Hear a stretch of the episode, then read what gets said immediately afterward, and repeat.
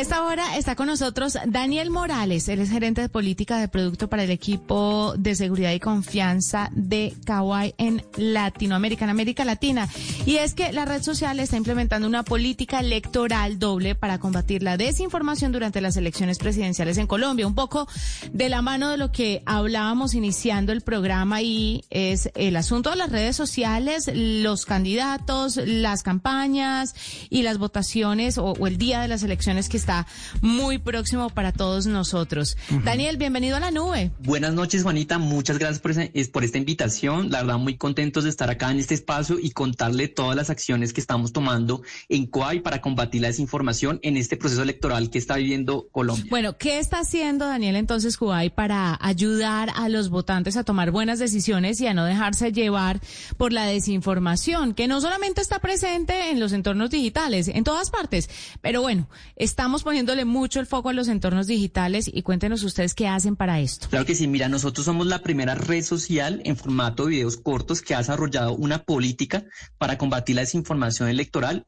pensada y elaborada de acuerdo con el contexto colombiano.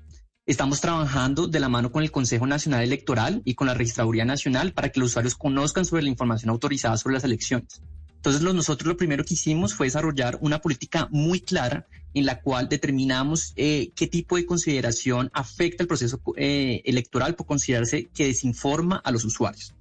Entonces, si quieres, te puedo explicar qué consiste esta política. Eh, justamente eso, eso le quería preguntar, eh, Daniel, ¿cómo es, ¿cómo es la política y quién eh, provee los contenidos que van a través de ustedes para poder mm, eh, seguir la política y para poder informar a la gente bien? Claro que sí. Entonces, mira, nosotros creamos la política. La política está basada en cuatro categorías principales.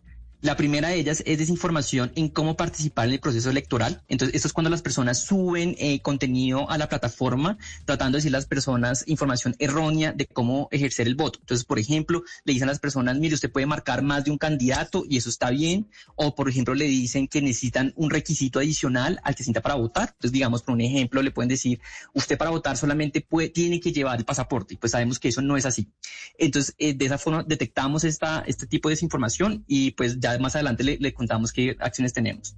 La segunda categoría es intimidación e incitación al boicot. Eso es cuando las personas suben videos desinformando y diciendo a las personas que si son determinado partido político van a poder encontrar actos violentos y lo que tratan de hacer es pues de que las personas no se acerquen a los puestos de votación. Ajá. O también lo que pueden hacer es directamente incentivar a las personas a que boicoteen o obstaculicen el proceso democrático como diciendo, por favor, unámonos y eh, bloqueemos esta calle para que las personas no puedan asistir a la votación. Esa es nuestra segunda categoría. La tercera es desinformación sobre la integridad de las elecciones. Eso es lo famoso cuando las personas dicen se están robando las elecciones, hay fraude, pero adicional a eso le agregan como un soporte que es totalmente falso. Entonces de pronto alguien dice yo vi a un jurado de votación que se llevó unas bolsas o, o, o, le agregan como un soporte que nosotros investigamos y determinamos pues de la, de la mano de aliados si es falso o no.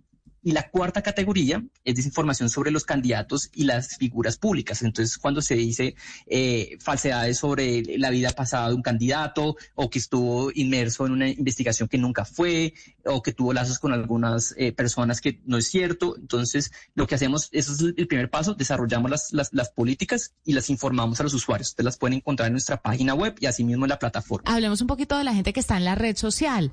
¿Cuáles son los usuarios o no sé si ustedes tienen como el rango de, de, cuáles son las personas que siempre están metidas en la red social. Son jóvenes, son más hombres, son son más mujeres. Aparte de eso, ustedes pueden saber con todos los datos que, que, que tengan o con la actividad que hay en la red cuál es la intención de voto o esos datos no los pueden llegar a conocer o a inferir.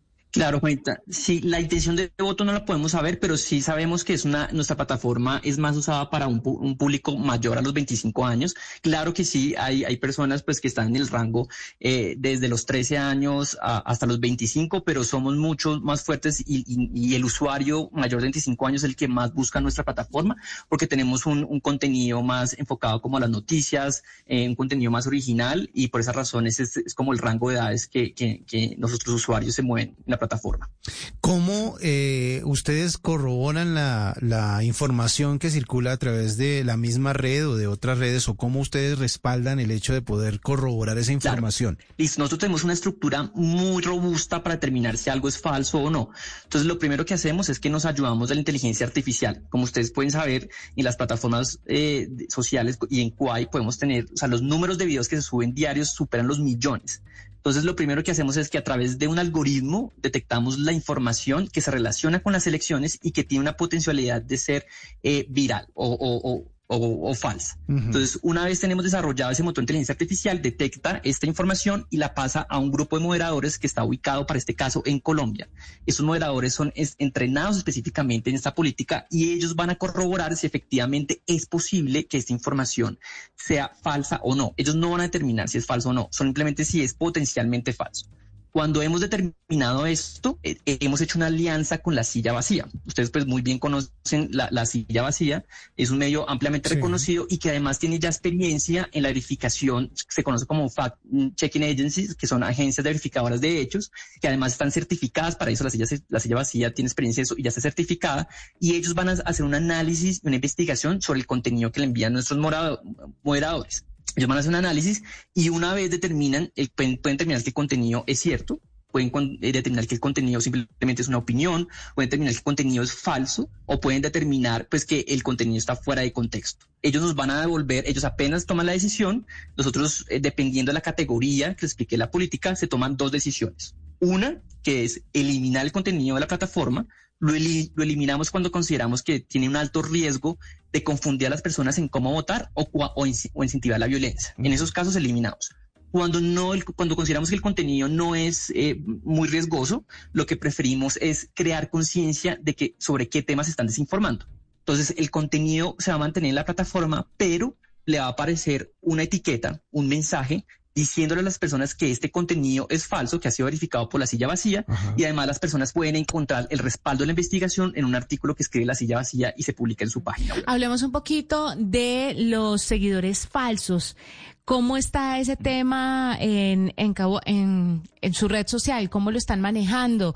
¿Cómo pueden advertirle no solamente a los candidatos, sino también a los seguidores que no todo lo que ven brilla como el oro, no, no esas cuentas gigantescas eh, son lo que realmente son. Hay mucho seguidor falso en, e, en estas eh, campañas electorales, en estas redes sociales, en todas las redes sociales y pues obviamente mucha gente mide su intención de voto basándose en la cantidad de seguidores en redes sociales de los candidatos, cosa bastante equivocada, por supuesto. Sí, mira, eso es así, es, es una realidad, digamos, en, las redes sociales, en Cuay también podemos encontrar que hay personas que crean eh, cuentas falsas que suplatan la identidad.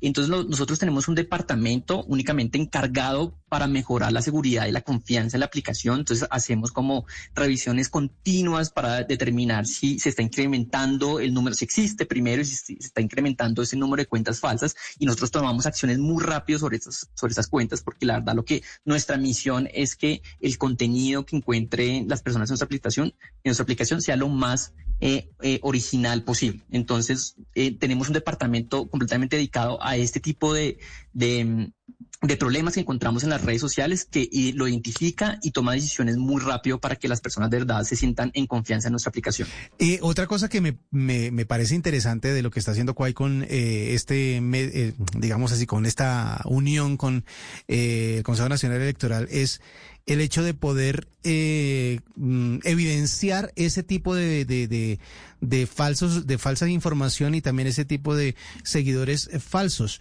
todo esto se puede llevar a otros ámbitos, no solo al político, como lo estamos haciendo en este momento, sino a otro tipo de informaciones, informaciones de orden público, lo que vivimos con, con toda la cantidad de información falsa que tuvimos durante la pandemia. ¿Se puede llevar esta experiencia a otros niveles? Claro que sí. Mira, esta, simplemente acá estamos hablando por, pues, por la coyuntura de las elecciones presidenciales en Colombia y que desarrollamos una política, una política especial para Colombia y las elecciones, pero nosotros ya venimos aplicando esta política de desinformación en diferentes ámbitos y pues durante la pandemia que nosotros ya veníamos operando en Colombia, desarrollamos también una política de información muy fuerte para combatir todo lo que desinformaba en relación con el COVID. Eh, también tuvimos aliados como la Organización Nacional de, la, la, Organización Mundial de la Salud eh, y no solamente, digamos, e, eliminamos contenido que era falso, pero también hacíamos campañas de concientización sobre la información que sí era verídica acerca del COVID y lo hacíamos y lo informábamos a través de la organización que tiene las cuentas en nuestra aplicación. Entonces, claro que sí, esto lo, lo aplicamos a todos los, temas que son de relevancia. Y seguramente estarán para futuras elecciones y es muy importante estas alianzas que hacen no solamente con el Consejo Nacional Electoral, sino también la Registraduría Nacional y bueno, muchos otros aliados que tienen ustedes en esta cruzada por hacer todas estas dinámicas mucho más transparentes. Pues Daniel Morales, gerente de política de producto para equipo de seguridad y confianza de Cuba en América Latina, gracias por estar con nosotros, por contarnos un poco sobre esto.